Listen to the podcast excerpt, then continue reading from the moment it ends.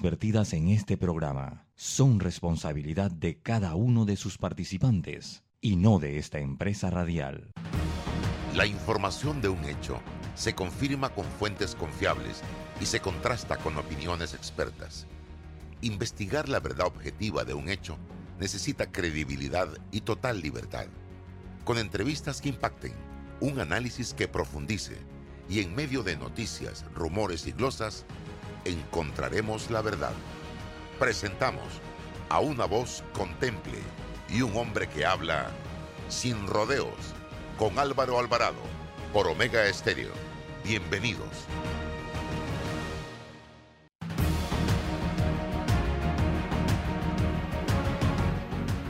¿Qué tal mis amigos? Tengan todos muy buenos días, bienvenidos. Bienvenidos sean a la señal poderosísima de Omega Estéreo este es su programa Sin Rodeos a través eh, precisamente de nuestras plataformas Instagram. Estamos también en Facebook Live, eh, el mío personal Álvaro Alvarado y el Facebook de Omega Estéreo también se activa en este momento para la transmisión de este programa y lógicamente los 107.3 y 107.5 a nivel nacional. Hoy eh, vamos a estar conversando de temas eh, muy puntuales. Uno de ellos, el retorno a clases de manera gradual por parte del Ministerio de Educación eh, con la profesora Carmen Aparicio.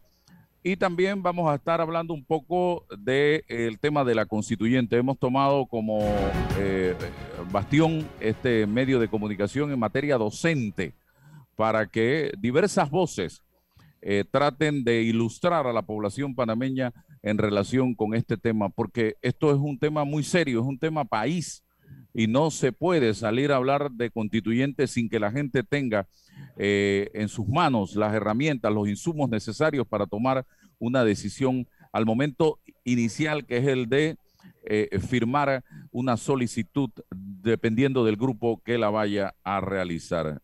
Bien, profesora eh, Carmen Aparicio leía el fin de semana eh, declaraciones de la ministra eh, Maruja Gorday en torno a que Herrera eh, será una provincia donde se lleve adelante ya una especie de plan piloto de retorno gradual a clases. Hábleme un poco de esto. Bienvenida.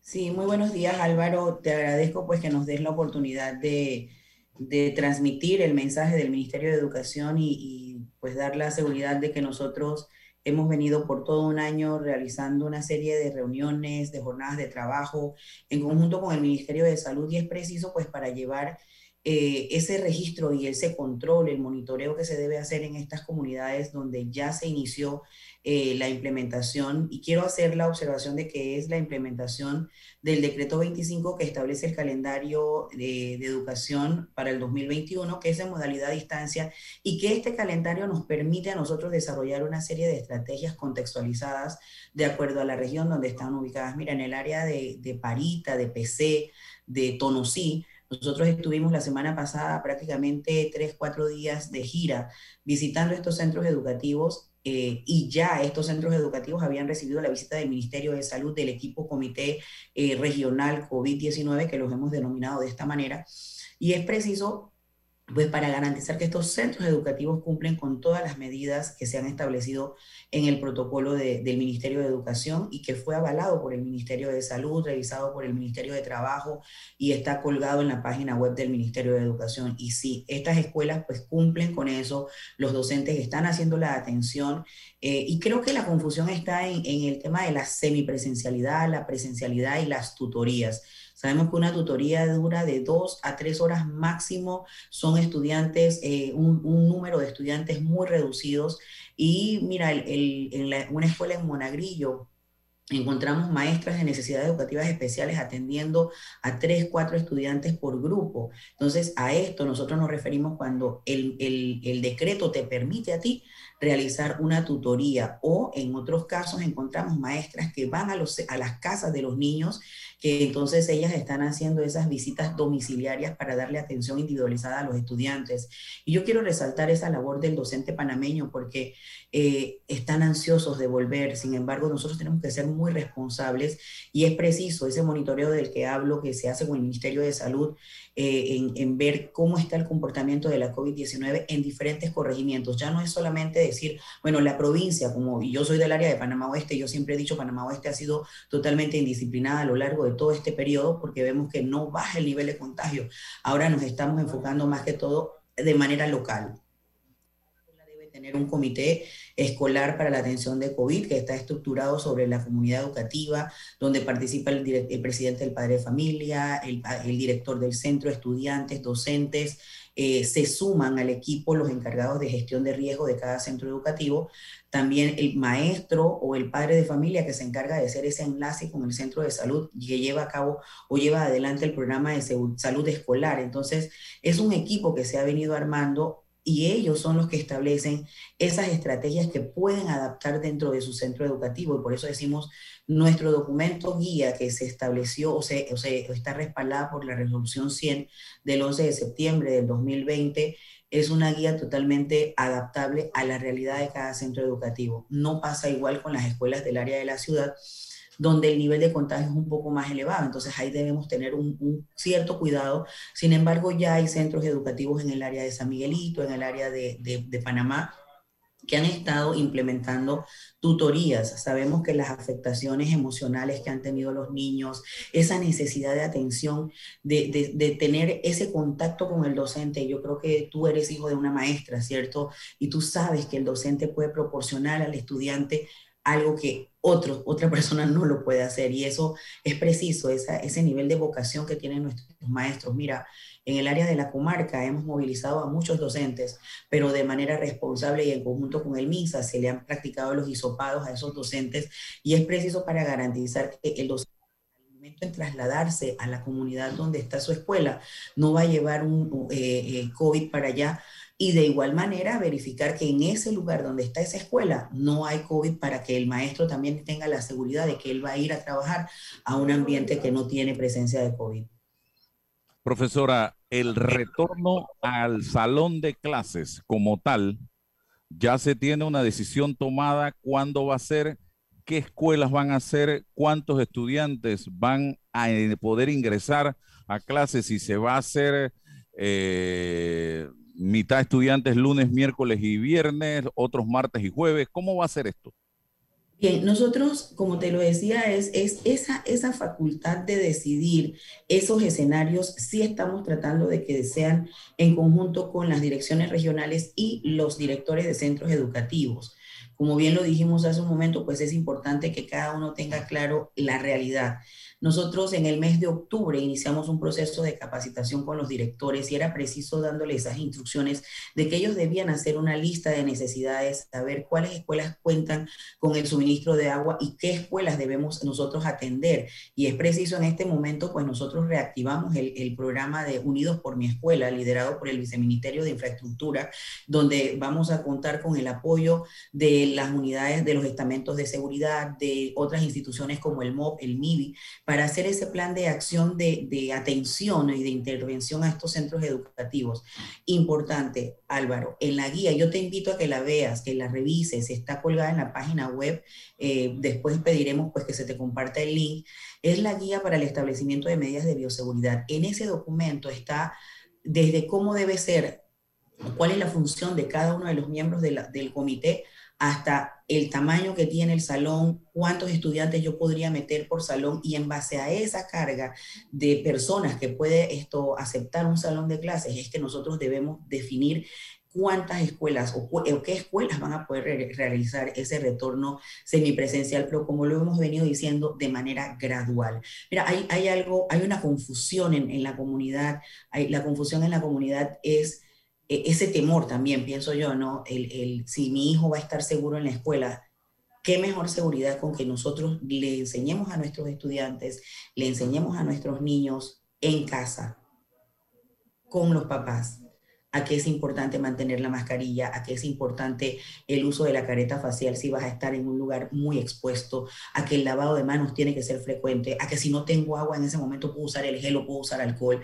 Entonces es saber cómo yo le voy a enseñar al estudiante y que esa enseñanza que le estoy haciendo en casa pues es reforzado en, en la escuela con el docente. Nosotros sabemos que es, es, un reto grande. Sin embargo, también conocemos que en este momento ya es importante que nuestros estudiantes reciban la atención de nuestros docentes. Yo quisiera, profesora, eh, fechas, fechas. Ya se han tomado esas decisiones porque se está dejando a los directores regionales la decisión, pero ya hay fechas específicas para el retorno al aula de clases. Bien, nosotros hemos tenido reuniones con el ministro de Salud. Es preciso, pues, para, como lo establece el decreto, se hace esa evaluación con el ministro de Salud para, para poder dar una fecha exacta. Sin embargo, hemos empezado de manera gradual, como bien lo dije al principio, con escuelas de baja matrícula en sectores donde no hay COVID. Si me preguntas, hay escuelas en este momento dando esa atención a través de tutorías. El decreto también establece que probablemente a partir del segundo trimestre vamos a iniciar en la semipresencialidad, así que eso está establecido por ley y que probablemente, si Dios lo permite y los docentes están vacunados, eh, esto en el tercer trimestre quizás nosotros vamos a cerrar un año con una presencialidad completa en nuestros centros educativos pero también recordando que hay unas escuelas que tienen una población muy alta, como es el caso del Colegio Beckman, que tiene casi 4.000 estudiantes. Entonces es también saber que hay realidades dentro de nuestras, nuestras regiones y que nosotros no podemos perder algo que ya ganamos. Álvaro, yo soy, tengo 26 años de ser docente y, y, tú sabes lo rico que es poder decirle a los docentes que en este momento cuentan pues con diferentes estrategias que ahora pueden utilizar diferentes diferentes plataformas tecnológicas para poder dar una clase. Entonces es saber que en las escuelas donde se puede aplicar la presencialidad, porque no hay ese, esa, esa, esa, ese servicio de Internet, el docente va a estar, pero que donde sí hay la oportunidad, pues también el estudiante no va a perder esa, esa, ese derecho que tiene a la educación. Sí, el licenciado César Ruiló, ¿algún planteamiento? Eh, buenos días, profesora. Eh, creo que los objetivos eh, son el retorno total a, las aulas, debe ser el objetivo después de un año de pandemia. Pero quizás me preocupa un poco cuando se generan las delegaciones, ¿no? Eh, a, los, a los sectores se generan guías, todo está claro, pero la cadena de responsabilidades me preocupa mucho que cada actor en estas delegaciones tenga que asumir su marco de responsabilidad, dar cuenta de ellos y que exista una supervisión sobre lo que se está haciendo y, los temas. Entonces, eso, ese, ese punto, ¿qué hay sobre ese punto? Sobre la cadena de responsabilidades en esa delegación. Sí, bueno, mira, como, como bien lo dices, es importante que tengamos claro, yo hablo de eh, una guía que puede ser contextualizada a los centros educativos, ¿cierto? que el, centro educativo establece su lista de necesidades, que la presenta la dirección regional y asimismo la dirección regional hace ese, ese, ese balance o esa evaluación y envía entonces a la nacional y nosotros acá en conjunto, todos los actores participamos. Y mira, uno de nuestros de nuestros mayores objetivos este año es reforzar ese seguimiento, ese acompañamiento, esa supervisión que tanto necesitamos dentro de los centros educativos. Y, gracias a Dios y a que hemos podido contar con todo el apoyo del Ministerio de Salud, eh, nosotros hemos podido llegar a muchas escuelas eh, con la supervisión de ellos, con sus equipos técnicos que tienen que ver mucho con el, el, el, asunto de salud pública. Entonces, en ese sentido, pues créeme que, que nuestra responsabilidad, primero como Dirección Nacional de Educación Ambiental y encargada de la gestión de riesgo de esta institución, hemos tenido un trabajo muy fuerte, pero también un trabajo lleno de compromiso y con mucha voluntad para que nuestros docentes puedan contar con lo que realmente necesitan y es ese acompañamiento que debe hacer el Ministerio de Educación en todo este proceso de retorno gradual a los centros educativos. Bueno, le agradezco, profesora Carmen Aparicio, por compartir con nosotros buenas noticias. Ya se está precisamente en ese proceso de vuelta a clases. Ojalá sea lo más pronto posible, pero todo va a depender también de la conducta que asumamos como individuos, como personas, como familias en el núcleo del hogar, en la comunidad donde vivimos, cuando salimos a pasear, a divertirnos. Nadie le niega a la gente que pueda salir a pasar un rato agradable pero eso sí, tengamos los cuidados necesarios, porque ya estamos viendo, Alemania ha declarado cierre para Semana Santa de cinco días, Francia, eh, están dándose situaciones en Italia, en Uruguay, en otros países donde la educación y la cultura nos supera muchísimo a nosotros. Y aquí en Panamá, señoras y señores, se advirtió que venía una segunda vuelta, ya eh, pasamos la segunda vuelta, ahora las propias autoridades están advirtiendo una tercera vuelta, un tercer rebrote y por favor, señores, tomemos conciencia porque aquí el virus se mantiene igualito. Aquí no ha pasado nada todavía. Han vacunado un porcentaje mínimo de la población y todos estamos eh, eh, en este momento expensos a que nos pueda dar o vulnerables a que nos pueda dar el virus y llevarnos a una sala de cuidados intensivos. Me decían algunos médicos que el fin de semana se evidenció ya un aumento en el número de pacientes en las salas hospitalarias de urgencia y eso nos está tocando un pitazo diciéndonos, señores, ojo con eso, no es relajo. Vamos al cambio y regresamos con más. Gracias, licenciada, en breve con el licenciado César Ruilova. Hasta luego. Está escuchando El Temple de una voz que habla sin rodeos con Álvaro Alvarado. Ya regresamos. En Caja de Ahorros estamos para apoyarte. Educadores, policías, doctores y enfermeros del sector público, administrativos de la Caja del Seguro Social y Contraloría. Porque son tiempos difíciles, te brindamos una mano Solicita tu préstamo personal con grandes beneficios, rápida aprobación, cómodas mensualidades, facilidades de refinanciamiento y mucho más. Caja de Ahorros, el banco de la familia panameña. Déjate llevar por la frescura del pollo melo, panameño como tú. Déjate llevar por la frescura del pollo melo. Variedad y calidad. Melo. Frescura de altos estándares. la calidad es una promesa para llevarte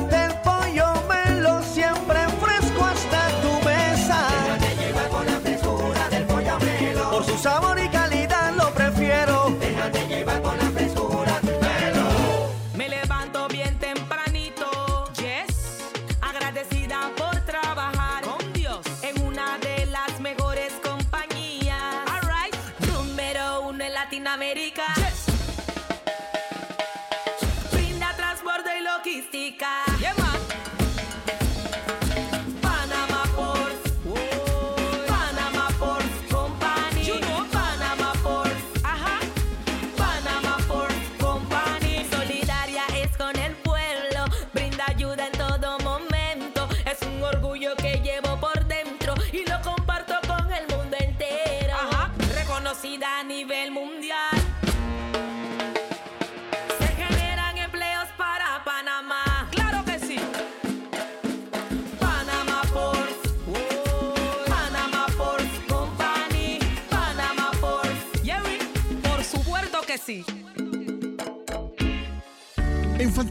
Casino Bingo 90 y Majestic, tu seguridad es nuestra prioridad. Por eso hemos invertido más de 2.9 millones en adecuaciones que nos convierten en entretenimiento seguro. Eso lo comprueban las más de 800 auditorías que satisfactoriamente hemos superado. Estamos comprometidos con la salud de Panamá y por ello donamos un millón al programa de vacunación contra el COVID-19. Juega más seguro con nosotros. Fantastic Casino Bingo 90 y Majestic. Bueno, me voy a comer con una estrella. Mmm. Espérate, ¿y tu esposa sabe? Claro, ella sabe que la estrella del sabor es American Star. Y por eso en la casa comemos delicioso. American Star, el tasajo, jamón, chorizos y embutidos más suaves, económicos y con el sabor que le gusta a todos. ¡Oh! ¿Me invitas a conocer esa estrella? Busca la estrella roja y azul American Star, la estrella de tu cocina. Estamos de vuelta.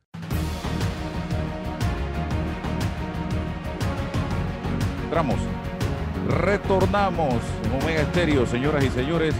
César Ruilova, abogado, expresidente del Colegio Nacional de Abogados, está con nosotros. Don César, constituyente paralela es el tema que se plantea en este momento y hay grupos como eh, sectores de izquierda, pudiéramos decir así, eh, que están planteando irnos más allá a una constituyente originaria. Bienvenido.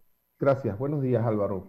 Em, fíjate que eh, em, todo este tema de la constituyente ha generado un debate, pese a que tú muy bien has enfocado cuál es la regulación normativa de la propia constitución, qué significa una constituyente paralela, qué significa una constituyente originaria, pero han surgido interpretaciones desde el punto de vista político, desde el punto de vista social, y quisiera para beneficio de los oyentes hacer un marco, un repaso muy concentrado de las posturas y de las iniciativas que han surgido a propósito de este tema. Y, parto de la actualidad para hacer una retrospección. Em, hay un sector de político, de grupos políticos, junto con la sociedad civil y movimientos políticos en formación, que están liderando la posibilidad de recolección de firmas para activar el proceso constituyente establecido en la norma constitucional del artículo 314. Esa iniciativa en el país es novedosa, es inédita. Es la primera vez que se juntan, que se unen sectores de, partidos políticos con organizaciones civiles y, personas que eh, eh, profesan el activismo en ese sentido. Es la primera vez.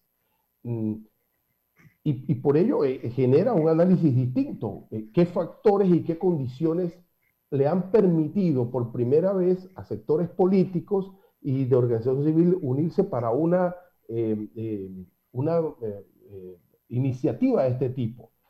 Anteriormente, sí se ha intentado por sectores específicos del país la recolección de firmas. Lo que ocurre es que el tiempo es tan corto, seis meses, para acometer una, una recolección de firmas de más de medio millón de firmas y por eso que ninguno de, los, de las iniciativas anteriores han tenido eh, posibilidad.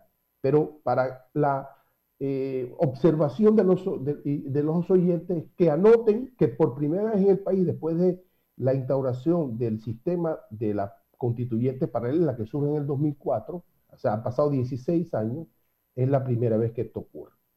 Pero César, importante destacar que están juntos, pero no revueltos. O sea, tienen un objetivo, pero no se han sentado ni siquiera a decir, vamos todos juntos a buscar esas firmas. Bueno, eh, claro, porque tienen que dialogar con, con, la membresía de los partidos políticos y es un alivio para la iniciativa y para el proyecto y para el objetivo que los partidos políticos mantengan una membresía, unos de 300 mil, otros de 200 mil. Eso les genera una, posibilidad real y cierta a un proyecto como este, que es el proyecto inicial para activar el proceso, porque aquí queremos marcar la diferencia, Álvaro. Se está debatiendo temas de fondo, estamos trepando escalones que todavía no pertenecen al debate de la discusión. O sea, el primero es la activación del proceso constituyente. Si no hay firmas, si no se genera ese proceso, entonces no, no, puede darse otra, otro, otro debate y otra discusión porque no va a existir el proceso constituyente. No va a pasar a la etapa 2. Entonces, lo, interesante es, y, para el análisis político, para el análisis jurídico, es cómo estos grupos se unen en un objetivo, quizás preliminar, recolectar la, recolección de firmas y la activación del proceso constituyente. Después tendremos que, asumir cuál va a ser la orientación del Tribunal Electoral, cómo se va a manejar y filtrar todas estas firmas para que no genere un, problema de, anulaciones de firma y de desengaño o desencanto con estas iniciativas. ¿Sobre qué bases eh, y qué antecedentes se genera esta iniciativa? Sobre la, última, la, última gestión que generó eh, el actual gobierno de promover un proceso de reforma constitucional a través de la plataforma de la concertación nacional y la Asamblea Nacional. En ese proceso, el, presidente de la República, su gabinete y el sector gubernamental apostaban a qué? A cambios puntuales, concretos, sobre cinco títulos constitucionales, utilizando, como tú bien dijiste, la plataforma de la Asamblea Nacional. Ese, esa posibilidad se ahogó, esa posibilidad fracasó. Y, mira que no hemos hecho como país, por la llegada del COVID, un análisis una evaluación de las razones y factores por las que ese, esa posibilidad fracasó.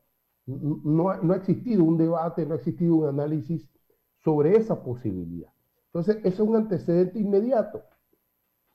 Y anterior al gobierno del señor Cortizo, eh, en el gobierno del presidente Varela Saimalo, en el proyecto político de esa dupla, ellos le ofrecieron al país una promesa de una constituyente paralela. Nos coquetearon cinco años bajo el argumento de que no existían las condiciones políticas para iniciar el proceso y eh, pasó el lustro sin pena ni gloria. O sea que hubo una, un fraude político sobre esa promesa específica. Y anterior al gobierno de Varela, el quinquenio de Ricardo Martinelli, eh, convocó a una comisión de notables quien le entregó un proyecto específico y en la evaluación y el cálculo político del gobierno de Ricardo Martinelli lo engavetó en lo más profundo de su escritorio presidencial, aduciendo de que era una constitución muy larga y que invadía algunos aspectos que eh, eran propios de la política y no de, la, de, lo constitucional. Una decisión que se toma, César, en ese momento pensando en intereses muy particulares y no pensando en el país, porque ese documento era un documento de lujo, robusto, que había sido elaborado por mentes brillantes. Por, supuesto. ¿Y, ¿Y cuál es la diferencia para el análisis de los oyentes de nuestro pueblo sobre esas iniciativas de Ricardo Martinelli, de Varela y del señor Cortizo? Es que el monopolio de la decisión no es del pueblo, es de los, de los que detentan el poder. Son ellos los que examinan, los que evalúan y hacen el cálculo si promueven, si avanzan, si detienen o ahogan un proyecto de reforma en este sentido. Históricamente en este país, los que han tomado la decisión sobre lo que se hace o no se hace en materia de reforma constitucional es lo que yo llamo y se llama en doctrina el poder constituido, es decir, el gobierno de turno, las fuerzas en el poder. ¿Y qué, qué debate hemos escuchado sobre este, esta situación? Unos dicen un sector del país impulsa, ¿qué cosa? El proyecto de una constituyente paralela, garantizándole al país estabilidad democrática en el sentido que en este proceso no, van, no se van a impactar las, las autoridades que, que, que, están ahora mismo. No se puede. Entonces ellos garantizan que ese proceso va a generar ese tipo de estabilidad política. Hay sectores políticos ligados al gobierno de turno que dicen que no que esa no es la visión, que la visión es cambios concretos, cambios puntuales y que cualquier iniciativa que se haga por partidos políticos en oposición, lo que está tratando es de, ganar réditos políticos, inestabilidad social y política en el país. Ese es un discurso y una, narrativa que está surgiendo de las huestes del gobierno. Hay sectores sociales en el país que dicen, ni la constituyente paralela, ni las reformas puntuales nos van a resolver los problemas graves y puntuales que tenemos. La, fórmula es la llamada constituyente originaria. Y no tiene que existir la constituyente originaria, no tiene que estar regulada en la constitución. Por eso es que es originaria, porque debe nacer del pueblo. La problemática con esto es que históricamente se asume una constituyente originaria en etapas y contextos específicos es decir, el nacimiento de una república, una revolución, un Estado fallido que genere entonces la posibilidad de refundación inmediata, pero estas no son las condiciones actuales. Sí tenemos problemas profundos, pero tenemos algún grado de estabilidad, para llamarlo así, para poder hacer el proceso y realizar el proceso de manera em, gradual y tranquila. Otro sector en el debate constituyente, ¿qué nos está diciendo? Nos está diciendo que las constituciones no resuelven los problemas de manera inmediata, que ahí no está la solución de los problemas. Y yo me pregunto y contesto, pero es que si los problemas van surgiendo de, forma eh, paulatina, igual las soluciones, nadie puede esperar que una ley, que una constitución vaya a resolver el problema, todo eso se da de manera paulatina. Y otros dicen, otro sector del país dice que no se, no se dan las condiciones en tiempos de COVID para asumir y acometer una labor de este tipo. Eso puede ahuyentar el, capital nacional y, e internacional y puede agravar la crisis económica que contamos. Mira, esas son las, posturas eh, resumidas sobre esta iniciativa y sobre la cuestión constituyente. Eso es lo que hay. Y al final, ¿qué es lo que se debate con esto? Se debate una cuestión de poder, Álvaro. el proceso constituyente es una cuestión de poder. Está en juego todo. Exacto. De quién, cómo y qué hay que cambiar. ¿Quién lo debe hacer? Si usted entra en un proceso constituyente de este tipo, bueno, quien lo va a hacer es el pueblo que va a poder delegar a unas personas llamadas constituyentes, que serán 60 personas, la labor, la tarea de la elaboración de una norma, de un pacto político y eh, jurídico. Eh, ¿Cómo? Bueno, es el proceso constituyente que está regulado. ¿Y qué cosas pueden hacer y no hacer estos constituyentes, que nos preocupa mucho? Tiene una limitante, no puede impactar eh, el periodo de, gestión del actual gobierno. Si son 60 personas, ellos no pueden disponer que se van a subir el poder como tal, van a cerrar la asamblea, el ejecutivo y tal. No, para nada, ellos tienen prohibido hacer eso. Pero sí pueden hacer una nueva constitución, reformar parcialmente la que tenemos con algún grado de profundidad. Ellos tienen total libertad. No hay una cartilla previa para ellos. No pueden mandar para la casa a los magistrados, no pueden mandar. Nada para nada. hay un debate, hay un debate que se incorpora en todo esto, que escucha, dice, pero es que necesitamos gente que conozca y que sean expertos en derecho constitucional. Fíjate que no hay limitación, Álvaro, para que una vez eh, estas personas, los 60 constituyentes, puedan establecerse, puedan solicitar el auxilio de expertos asesores en esa labor. O sea, eso se puede perfectamente contar con expertos panameños, internacionales, de acompañamiento, de asesoría, para que estos 60 personas puedan hacer una labor científica, eh, eh, constitucional, con las técnicas y todo. O sea, eso no es que eh, vas a tener a 60 personas ahí en soledad y, y sálvese quien pueda. No, no, no. Eso va a tener una tutoría, va a tener un acompañamiento para, con asesorías como hacen todos los países. No es un problema de expertos, no es un problema de academia, no es un problema de inteligencia, es un problema de voluntad, es un problema de voluntad de ponernos de acuerdo hacia dónde queremos ir. Em, bueno, el tema de la COVID y, el proceso constituyente, fíjate ya tenemos un año de COVID y el problema de la COVID es que estamos el proceso de vacunación y los cálculos de las autoridades sanitarias nos están advirtiendo que en ocho meses, diez meses, si mantenemos este ritmo, podemos cumplir con el llamado eh, inmunidad de rebaño. Cuando uno examina los periodos del proceso constituyente, tienes seis meses para una firma, tienes de tres a seis meses para la elección de los constituyentes, tienes de seis a nueve meses para elaborar la constitución y después tienes otro tanto para un un referéndum ratificatorio. O sea que requerimos en el proceso, en materia de tiempo, más, más, mínimo dos años. Así que si cumplimos con el mecanismo de, de, la vacunación, no tiene que ser un impedimento, un debate y un problema las actuales condiciones de COVID.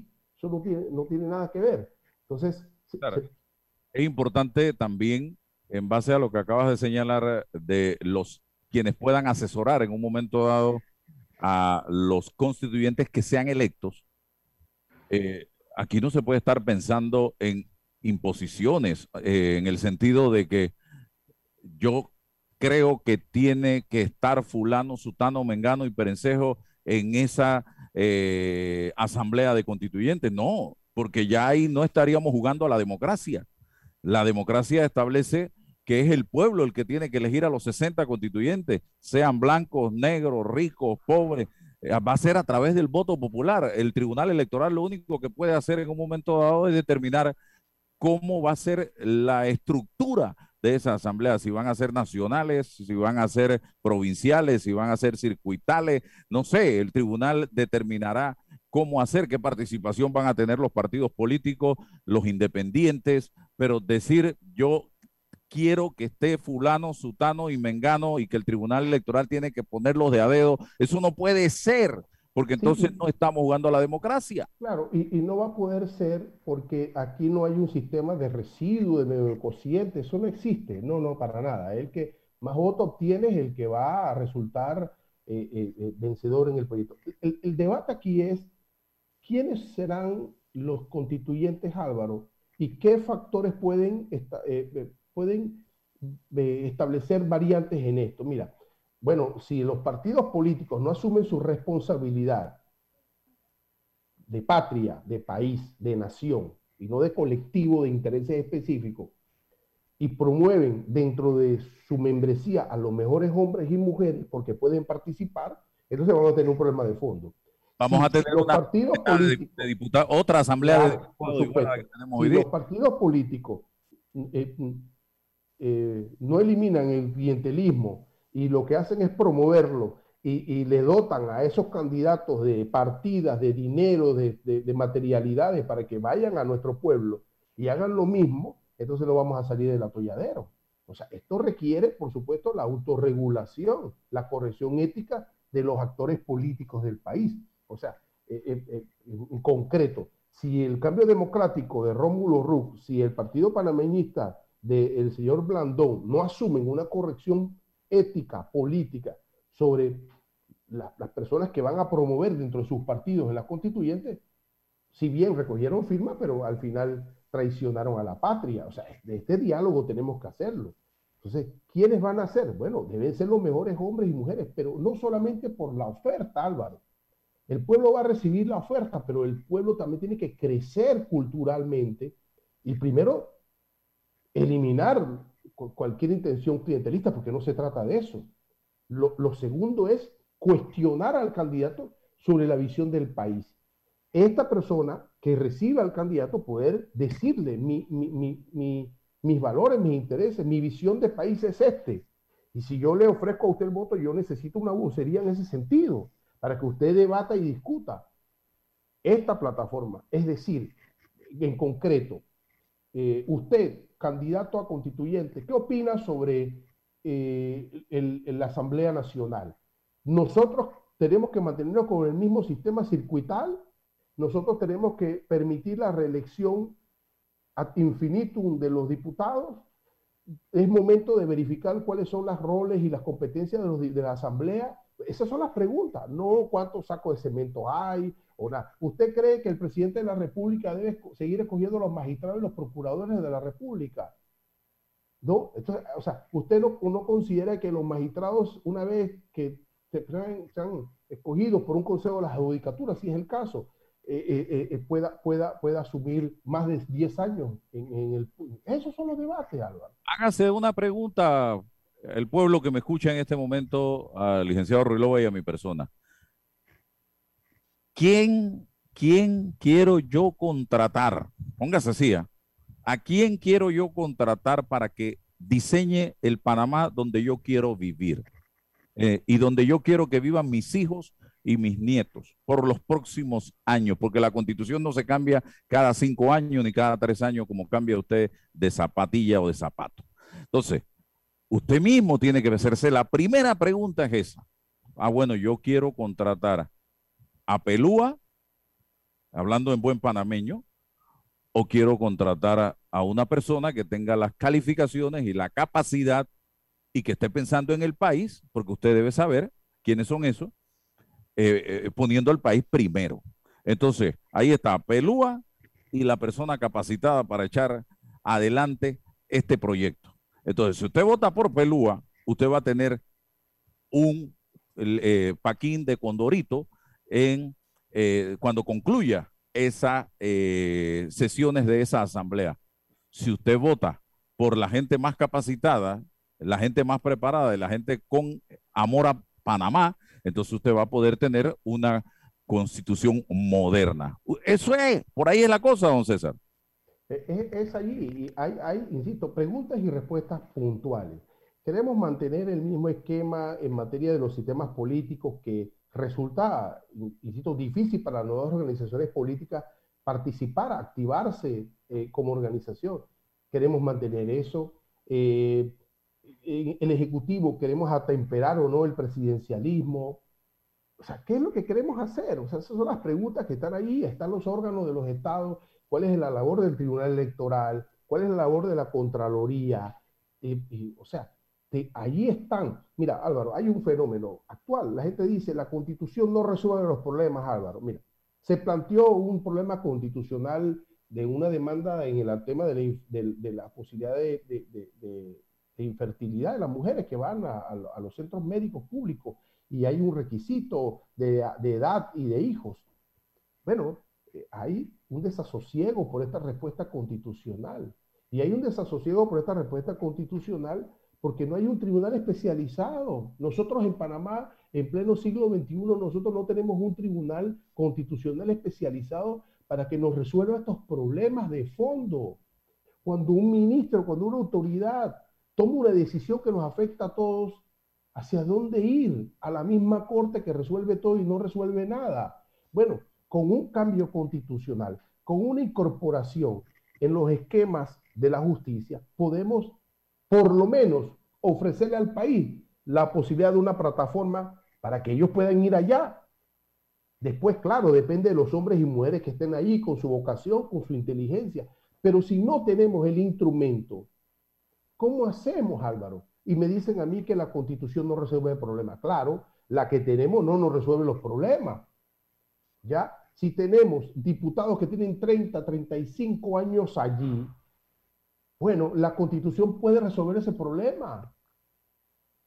Si, si, si le, damos la oportunidad a un presidente de la República que apenas tenga 35 años de, participar en una contienda, nosotros podemos resolver ese problema.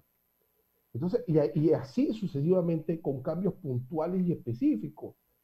De ver cuáles son los fines del Estado. O es el, el hombre con su medio ambiente, con su desarrollo, o qué es? Estamos sometidos a listas negras, grises de todo tipo a nivel internacional. Bueno, tenemos que, pensar en un proyecto nacional, pero entre todos, Álvaro, entre la izquierda, la derecha, los empresarios, los trabajadores, los campesinos, los obreros, los intelectuales, los profesores, entre todos, y establecerlo en la constitución. A, mí de verdad que me, angustia cuando dice que ahí no se resuelven los problemas. Bueno, es que, es que no tenemos la plataforma, tenemos las debilidades institucionales. Tenemos una constitución que uno dice que no es del 72, que es del 83, pero yo no sé que en el 83, a menos que yo esté haciendo una referencia histórica distinta, estaban los militares aunque se hayan generado modificaciones profundas en el 83, todavía estaban los militares dominando, la institucionalidad del país era nula, era mínima, y esa cultura constitucional no solamente surge producto de una reforma, de una incorporación, sino que de la activación de los actores que la hacen vivir, que la hacen real, que la hacen efectiva. ¿Y cómo podemos suponer que, la constitución del 72 de la 83 nos resuelve el problema del panameño del siglo XXI, del panameño que se tiene que plantear la necesidad de si el tamaño del Estado que tenemos es el, es el correcto, o lo achicamos, o lo agrandamos, o qué. Esos son los problemas que podemos plantearlo. Eh, decir que no resuelve los problemas no es tan cierto, porque los problemas fundamentales de este país radican principalmente en sus instituciones. Aquí tenemos instituciones que no funcionan, don César.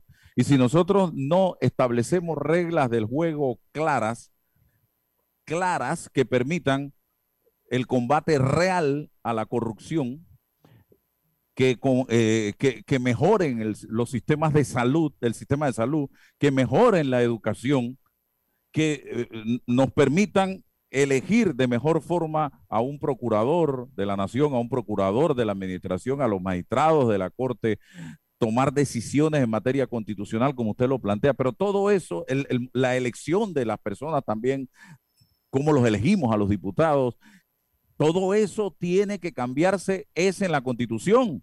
No podemos seguir con ese cuento de que la reforma constitucional o la constitución no resuelve nada.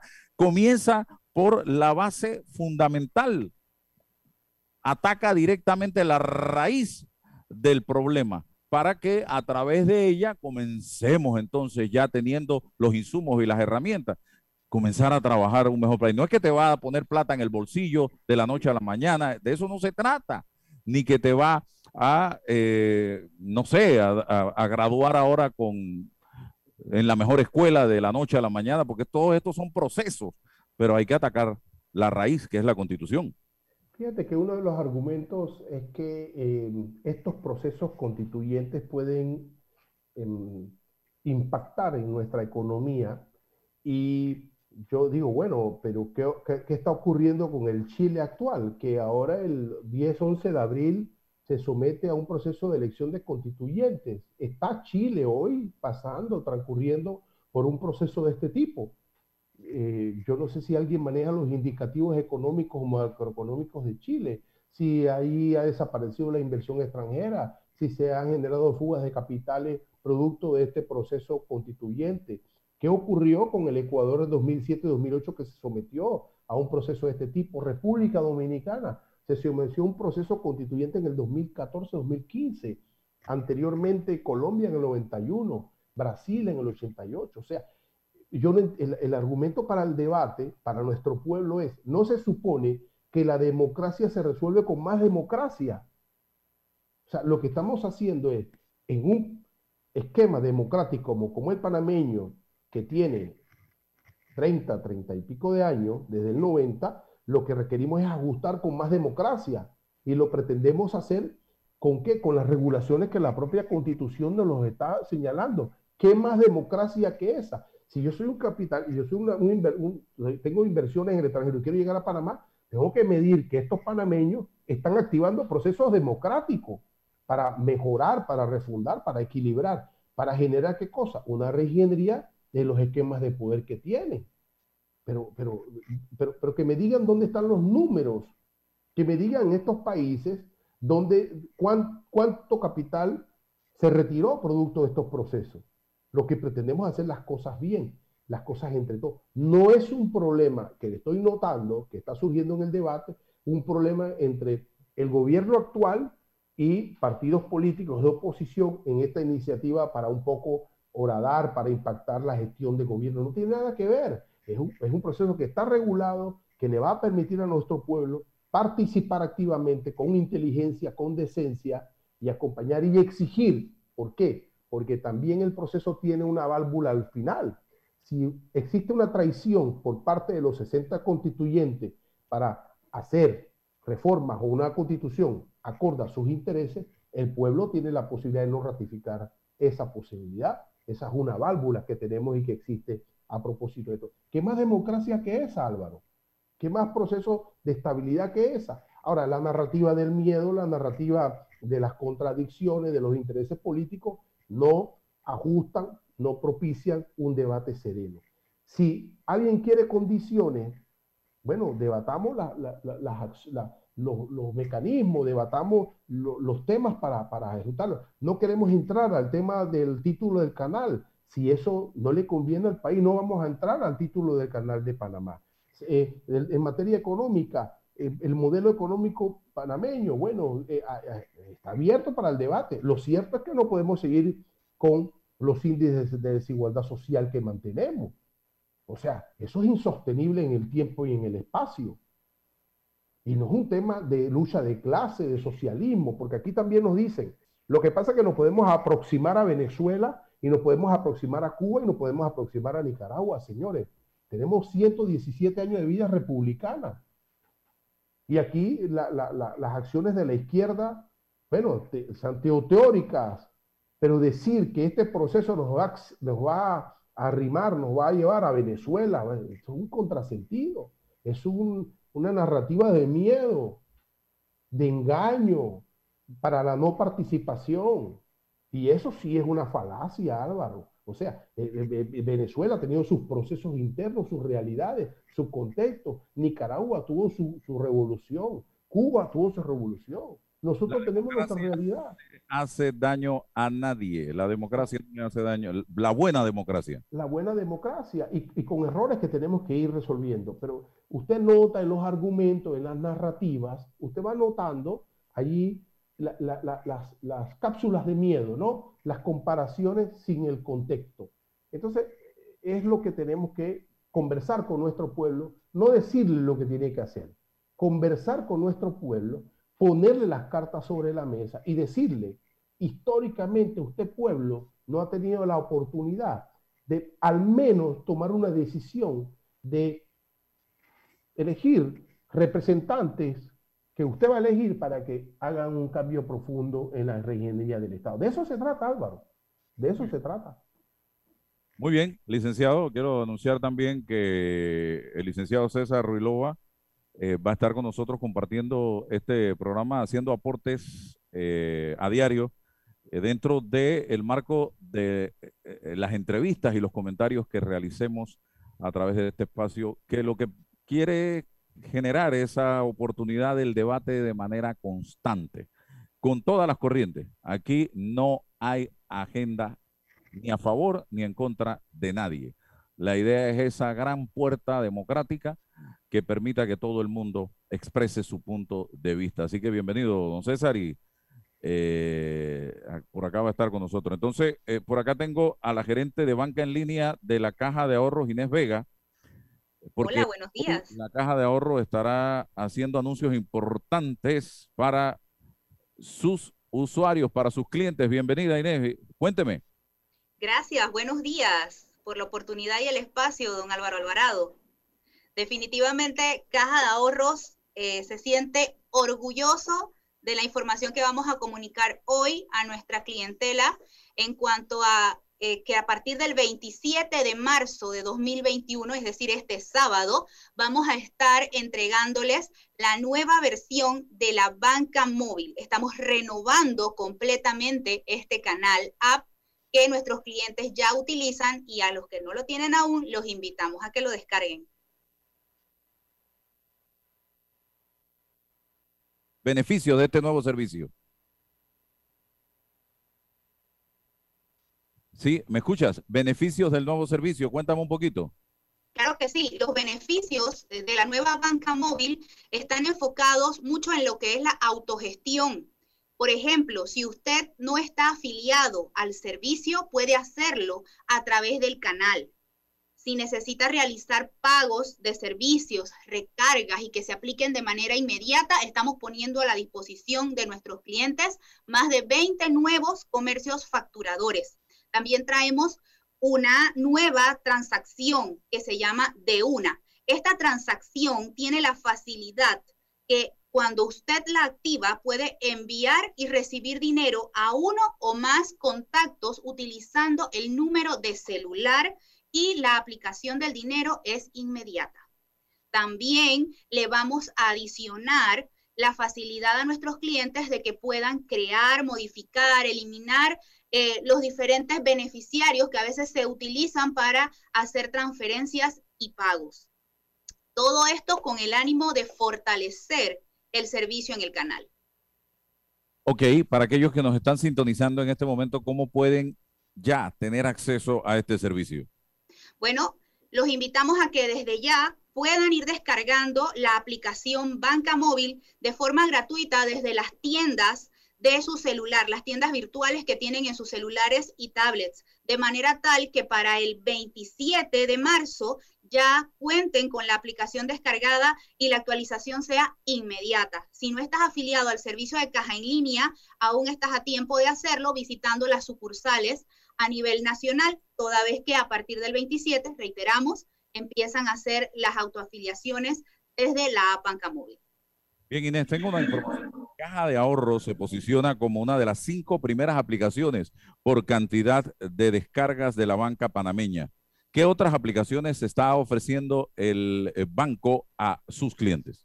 Claro que sí. Caja de Ahorros ya cuenta con más de 87 mil descargas y es por eso que eh, desde la banca móvil, es por eso que venimos trabajando ya entregándole otras facilidades como lo son Fluya, que es un sistema de filas automático. También contamos con una asistente virtual con rostro que se llama Andrea, a través de la cual usted puede hacer consultas, pedir información. También contamos con un asistente de pagos virtuales a través del WhatsApp. Adicional a eso, también contamos con un portal para que nuestras eh, promotoras puedan gestionar trámites hipotecarios. Muchísimas gracias. ¿Mensaje a los oyentes en este momento? Sí, con mucho gusto. Muchísimas gracias y les reiteramos nuevamente la invitación para que estén atentos al próximo sábado 27 de marzo. A partir de esa fecha contarán con toda la nueva versión que la banca móvil trae para ustedes y lo invitamos a vivir esa experiencia. Gracias, Inés eh, Vega, gerente de banca en línea de la Caja de Ahorros. Nos quedan eh, un par de minutos acá con el licenciado Ruilova, con quien compartimos eh, esta mañana el tema de fondo. Y es importante también conocer qué va a pasar con el nombramiento del nuevo procurador de la República. Tenemos ahí un issue que no todavía no hemos eh, eh, definido. Primero, la salida del señor Ulloa, con más interrogantes que respuestas. El nombramiento de su eh, temporal de el procurador suplente, el señor Javier Caraballo, pero se dejó abierta la ventana o la puerta anunciando que en los próximos días se tomaría la decisión de nombrar a un nuevo procurador. Hoy ya estamos prácticamente en la última semana de marzo, va para un mes y no se ha dicho absolutamente nada de quién pudiera ser esa figura de procurador. Y la pregunta o, el comentario sería, ¿cuál debiera ser el perfil de esa persona que viene a terminar un periodo? Porque este procurador que se nombre, su gestión terminaría el 31 de diciembre del 2024 y viene con una, un libro de tareas sumamente importante que yo más bien, en vez de venir a apagar fuego, debe venir a sentar las bases para el nuevo Ministerio Público que esperamos todos los panameños y que no se ha dado. Pienso, Álvaro, hoy 23 de marzo, que quizás me equivoque, seguro me voy a equivocar, pero eh, la voluntad política del actual gobierno eh, no es remover o nombrar un nuevo procurador general es mantener el, encargado hasta la finalización del periodo eh, que corresponde. Mm, los cálculos políticos indican que una nueva equivocación, un nuevo desacierto sería desastroso para la gestión política del señor Cortizo. Quizás eh, desde, ese plano, desde lo político, eh, lo, más prudente para ello es mantener el actual, que culmine la gestión e ir reparando las cañerías rotas eh, de a poco y, esperar que la inercia del tiempo vaya borrando lo que ocurrió con el señor Ulloa. Mm, bueno, se impone este tema institucional que, también puede ser resuelto y debe ser resuelto desde, desde lo constitucional en el sentido de dotar a un presupuesto autónomo al Ministerio Público, ¿no? junto con el órgano judicial, de verificar quiénes quién o quiénes van a nombrar un procurador, qué estructura va a tener. Bueno, ¿cómo en el siglo XXI un ministerio público no tiene una escuela de fiscales? Eso no es un tema constitucional, pero, pero, tiene que ver con la institucionalidad. ¿Qué tecnología del siglo XXI utiliza el Ministerio Público? ¿Con qué expertos técnicos cuenta? O sea, son preguntas metodológicas, técnicas de gestión, de gestión. Entonces, bueno, ah, las leyes no resuelven. Imponga usted en una ley la necesidad de que, constitucional o legal, de, dotación presupuestaria, de tecnología, de, escuelas para fiscales, de intercambios, de intercambios internacionales de experiencia con fiscales de otras latitudes. O sea, hay mucho por hacer. Y no es un problema académico de inteligencia, es un problema de voluntad política, de dejar de dominar y de querer eh, eh, dominar estas instituciones, Álvaro. Cuando el poder político entienda que tiene que apartarse de estas instituciones, las va a dotar. Porque el poder judicial no tiene un, un, edificio y tiene que estar alquilando rincones en el país.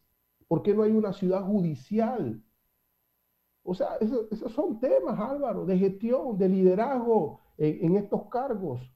Y mira, César, si te pones a ver, y contamos la cantidad de veces que hemos mencionado hoy la palabra voluntad, nos damos cuenta que con esa palabra solamente resolvemos un montón de problemas en este país. Pero hace falta eso, voluntad para echar para adelante los grandes problemas que tiene este país. Porque las, la receta está, pero te necesitamos voluntad y punto. Y para de contar. Pero donde metamos la voluntad, perdemos poder. Decía el, presidente Felipe González de España que, él, era, él era optimista de la inteligencia y pesimista de la voluntad política. Bueno, se acabó el tiempo, don César. Amigos oyentes, amigos Radio Escucha, amigos de Cibernautas. Si Dios quiere, mañana tenemos otra cita a las 8 y 30 de la mañana. Vamos a tener al nuevo director del Instituto de Acueductos y Alcantarillados Nacionales, donde también hace falta voluntad para resolver ese problema. Gracias, nos vemos mañana, César. La información de un hecho se confirma con fuentes confiables y se contrasta con opiniones expertas. Investigar la verdad objetiva de un hecho necesita credibilidad y total libertad. Con entrevistas que impacten, un análisis que profundice y en medio de noticias, rumores y glosas, encontraremos la verdad. Presentamos a una voz contemple y un hombre que habla sin rodeos con Álvaro Alvarado por Omega Estéreo. Gracias por su sintonía.